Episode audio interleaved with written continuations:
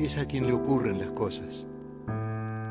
Yo camino por Buenos Aires y me demoro, acaso ya mecánicamente, para mirar el arco de un zaguán y la puerta cancel. Jorge Luis Borges fue el escritor que logró que la ciudad de Buenos Aires alcanzara un carácter universal a través de la literatura, como fueron la Praga de Kafka o la Lisboa de Pessoa. Palermo fue el barrio de su infancia, cuando aún era un lugar de transición entre la ciudad y el campo.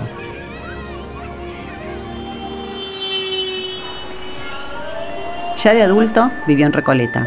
Dio largas caminatas por Barracas, La Boca y Constitución.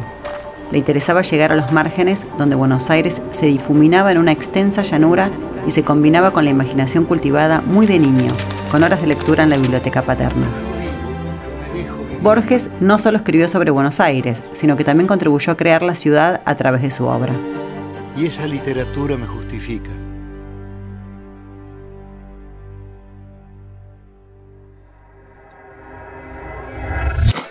Soy Gisela Marciota.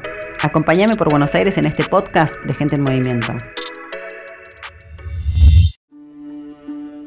Borges nació el 24 de agosto de 1899 en una casa pequeña del centro que pertenecía a sus abuelos maternos. Pronto se mudaron a Palermo, a una casa con jardín. Palermo, en sus palabras, era el sórdido arrabal norte de la ciudad, con calles de tierra, pulperías, baldíos y carros tirados por caballos, era frecuente ver compadritos que se peleaban con cuchillos. Yo he de quedar en Borges, no en mí. Hace años yo traté de librarme de él y pasé de las mitologías del arrabal a los juegos con el tiempo y con lo infinito. Pero esos juegos son de Borges ahora y tendré que idear otras cosas. Aprendió a hablar primero en inglés porque lo crió su abuela inglesa. Compartía los días con su hermana Nora, con quien visitaba el jardín botánico y el zoológico. Allí se fascinó con el tigre, que aparece de modo recurrente en su obra. Él tenía una piel de tigre con cabeza y todo.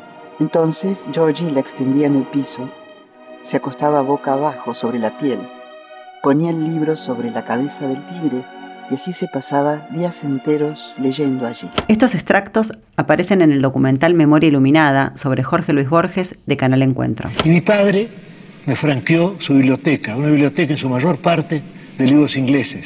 Y yo me eduqué en esa biblioteca. Todos libros capitales para mí. Cuando Borges empezó a escribir, en los años 20, recreaba un barrio de Palermo que en ese entonces ya había dejado de ser el suburbio de su infancia. Era una mezcla de recuerdos infantiles y su imaginación. Fundó una mitología que a su vez alimentó la identidad del barrio real, ese que hoy lleva una calle con su nombre. Es decir, Croce pensaba que el arte es expresión, pero yo no sé si el arte es capaz de expresar, en todo caso el arte de las letras. uno siempre tiene que postular algo.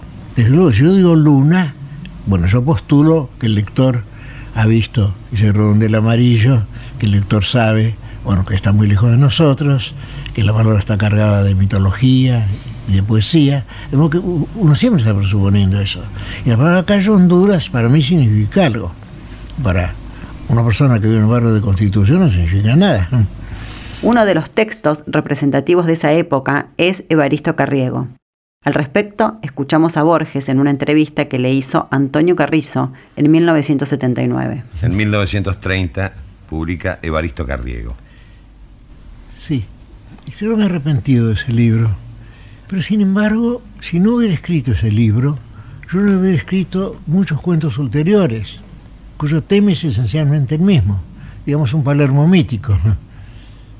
El libro tiene un prólogo y es interesante que leamos ese prólogo, Borges.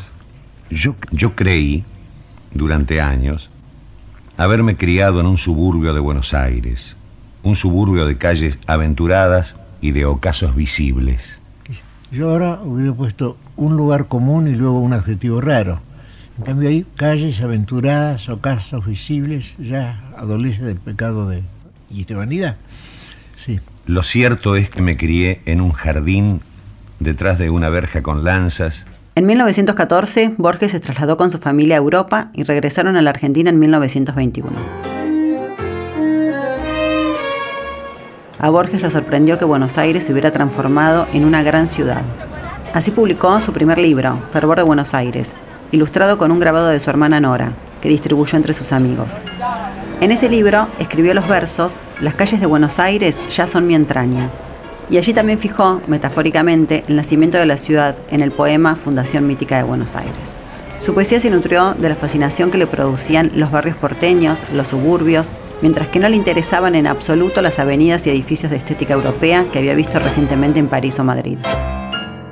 Entre 1923 y 1961 hizo todo en Buenos Aires. Nunca salió de Buenos Aires. Escuchamos las palabras ¿Ustedes pueden creer de Ricardo Piglia. que con las librerías de Buenos Aires hizo todo? Con las librerías inglesas y francesas de Buenos Aires este, y arreglándoselas. Me emociona eso, ¿no?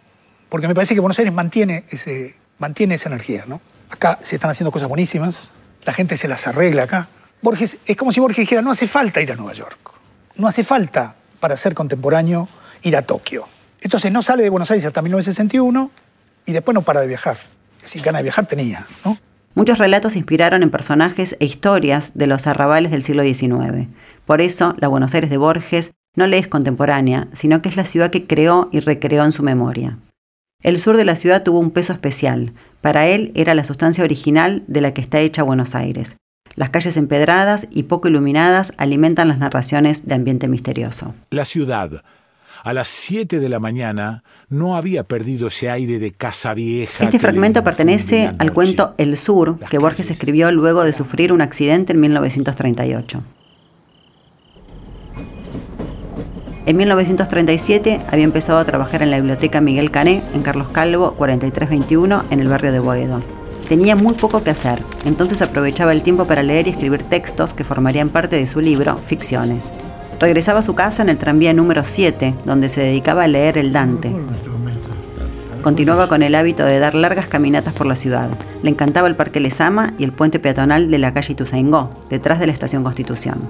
La candente mañana de febrero en que Beatriz Viterbo murió después de una imperiosa agonía que no se rebajó un solo instante ni al sentimentalismo ni al miedo, noté que las carteleras de fierro de la Plaza Constitución El cuento del Aleph transcurre en una casa de la avenida Garay, llegando a Bernardo de Irigoyen. Años más tarde, explicó que le gustaba usar el nombre de esa calle porque era uno de los tantos descendientes de Juan de Garay, y además porque es una calle gris, no demasiado pintoresca. En varios textos, Borges menciona las casas viejas del sur. Una de ellas era la antigua sede de la Sociedad Argentina de Escritores, de la que Borges fue presidente. Quedaba en la calle México 524. No, el otro no era de la parroquia, el que era de la parroquia era este Olave. Borges solía llevar visitantes ilustres a la casona y les mostraba la verja de hierro calado, alguna mortecina enredadera, las paredes más bien desastrosas de sus patios y el aljibe central. Luego del golpe de 55 fue nombrado director de la Biblioteca Nacional que entonces estaba en México 564. Como contamos en el podcast dedicado al barrio de Montserrat, Borges seguía recorriendo las calles de la zona a pesar de que ya estaba casi completamente ciego. Para el salvaje o para el niño, los sueños son un episodio de la vigilia, pero para los poetas y para los místicos no es imposible que toda la vigilia sea un sueño. Y esto lo dice, pero lo dice de un modo seco y lacónico Calderón, la vida es sueño, y lo dice ya con una, con, con una imagen, lo dice este Shakespeare, cuando dice, estamos hechos de la misma madera que nuestros sueños, Borges, que murió en Ginebra, escribió, Puedo estar en el Japón, puedo estar en Edimburgo, puedo estar en Texas, puedo estar en Venecia, pero de noche, cuando sueño, estoy siempre en Buenos Aires y en el barrio sur. A mí se me hace cuento que empezó Buenos Aires, la juzgo tan eterna como el agua y el aire.